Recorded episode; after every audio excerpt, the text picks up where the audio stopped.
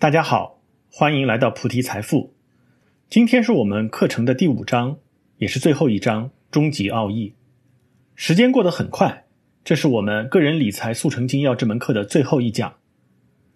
第一小节课程回顾。首先，我用三讲的时间向你介绍了借钱陷阱。借钱本身不是问题，但不清楚代价、不考虑风险的借钱就是大忌。如果不能管住自己借钱，那就相当于看不到江湖中的刀剑，自己总往刀剑上撞，不成为韭菜都不可能，更别说什么理财了。避开借款陷阱其实很简单，包括信用卡在内的所有消费贷都是高利贷，只要不是零利率就不要用。你能做到这一步，已经懂得了江湖的游戏规则。然后我向大家介绍了保险，保险是所有资产配置中确定性最强的工具。是唯一能做到雪中送炭的理财产品。不买保险其实是自己给自己保险。即便是赚钱能力很强的人，自己保自己都是既不划算也不保险的。因为从相关性上来说，个人的赚钱能力往往与自己的生老病死相关，而且保险有杠杆，自己保自己却没有。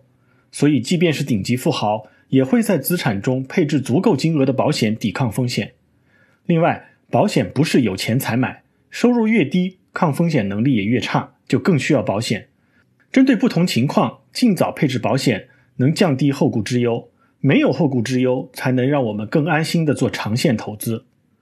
最后，我讲了投资，投资的水很深，无所不在的专家在给你灌输一个又一个一夜暴富的神话。但是很遗憾，他们大多都是骗子。因为如果他懂得可以重复的一夜暴富的道理，那他天天都会忙着让资产翻倍，哪有空教导你？对于绝大多数人来说，投资的目的不是暴富，而是不要被通货膨胀掏空积蓄。所以，被动的投资，也就是定投指数基金，是远比主动型的买个股更适合个人投资者。对大多数人来说，无论在知识、信息、计算能力和资金量上，我们跟机构都没法比。只有做时间的朋友，在更长尺度上分时投资，等待机会。我们才能获得最大的收益。第二小节，为什么只用剪刀石头布就能闯荡江湖？《神雕侠侣》中的郭芙是个典型的草包，虽然有郭靖、黄蓉这样的顶级父母，却碌碌无为。但是剔除性格方面的原因，只看武功，客观的讲，他应该也有二流水平。我们闯荡江湖的目标是成为郭靖、黄蓉这个水平的一流大侠呢，还是成为二流的郭芙？不知道你是怎么想？其实，对于大多数人来说，能成为郭芙的水平已经非常了不起。大小五跟着郭靖、黄蓉那么多年，多半还打不过郭芙。这些人都站在巨人的肩上，尚且如此，其他江湖草莽没有特殊的机遇，就根本谈不上什么成为二流、三流，基本都属于不入流。其实，大多数人都没有机会成为郭芙，更没有机会成为郭靖和黄蓉。成为顶级投资高手，并不是通过学习就可以实现的。需要太多的机会和运气。我提的剪刀、石头、布，其实是融合了个人理财中最重要的三项基本功。它们就像是少林罗汉拳、武当长拳一样，虽然简单而朴实，看上去不像顶级武功，但是正如乔峰可以用太祖长拳叱咤聚贤庄一样，伴随你自己的经验和内功的累积，这些基本功也可以发挥日益重大的作用。这就是为什么他们既是入门功夫。同时，也是理财精要的原因。虽然这肯定不是个人理财需要知道的一切，但却是最重要的三件事。只要做好这三点，你就已经在理财上入流了。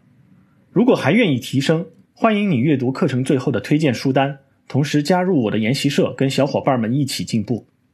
第三小节：剪刀石头布的终极奥义。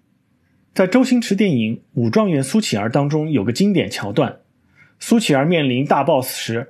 用完了所有学会的睡梦罗汉拳招式，却依然难以克敌制胜。情急之间，看到风吹过秘籍，所有的招式依次翻过，融为一招，瞬间顿悟，最终一击制胜。在课程的最后，我也想要告诉大家这套课程的终极奥义，那就是要学会灵活使用这三招。课程的讲述顺序是从菜鸟到入流的方向，让你从月光超前消费到有盈余规划理财。从没有风险保障到全家安心生活，再从盲目短线投资到低风险长线获益。在熟悉了课程的所有内容，并且愿意用它们指导自己的理财之后，你应该学会脱离上面的顺序，自由使用这三招。因为投资和保险都不可能一步到位，借钱的需求也会长期存在。正如大部分人都会贷款买房，背着房贷做投资、买保险一样，我们真正面对的情况不是孤立的用哪一招，而是在同一时间怎么优化自己的资源，来同时解决这三方面的问题。从中国过去三十年来看。最失败的理财不是没有买对股票，而是没有买房子；其次就是没有贷款买房；再次是没有用最大杠杆贷款买房。但从全球和历史来看，这都是特例，而且很难重现。再看看近期的武汉肺炎和其他灾害导致的死者，要想人亡不导致家破，只靠社保是远远不够的。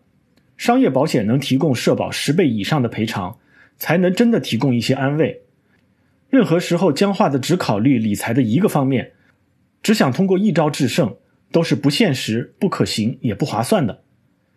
坚持每年都做一次家庭理财的全面评估，在每个理财决策前都考虑一下是否能结合另外两招，提升收益、降低风险，这才是真的融会贯通、理解奥义。虽然只是三招的融合，但真能做好，这点要求可不低。希望你能在实践中不断思考、不断总结。最终成为高手。在课程开始，我曾说过，个人理财的目标至关重要。不切实际的目标是导致理财失败的重要原因。因为很多人个人理财的终极目标是财务自由。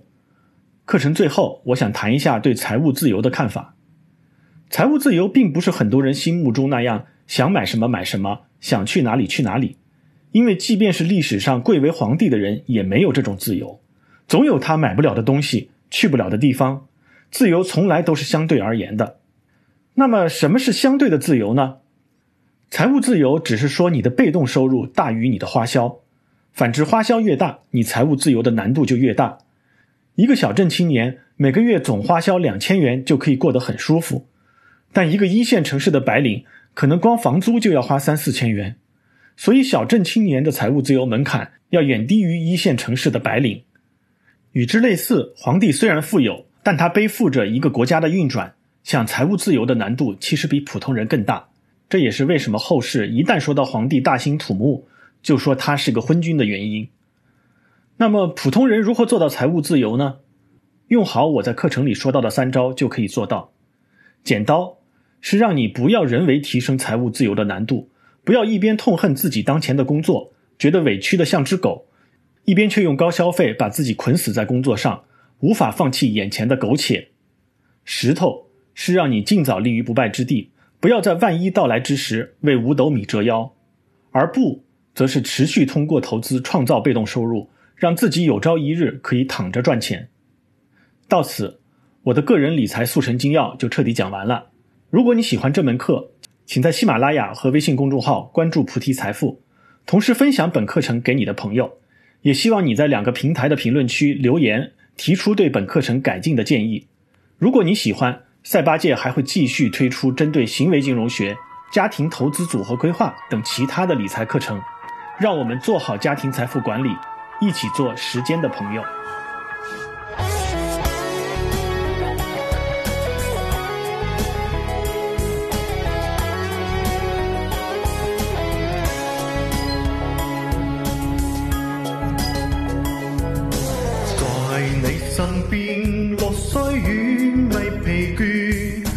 你慢行一段接一段。越过旧风，另一方却又见目标最远，让理想永远在前面。路纵崎岖，也不怕受磨练。愿一生中苦痛快乐也体验，愉快悲哀在身边转又转，风中相随无泪心把快乐回旋，无用计较，快欣赏身边美丽每一天，还愿曲声未见良辰在脚边，愿将欢笑声。忍苦痛那一面。悲也好，喜也好，每天走到新发现，让疾风吹呀吹，星滚靠可亮考验，小雨点放生洒，早已决心向昨前。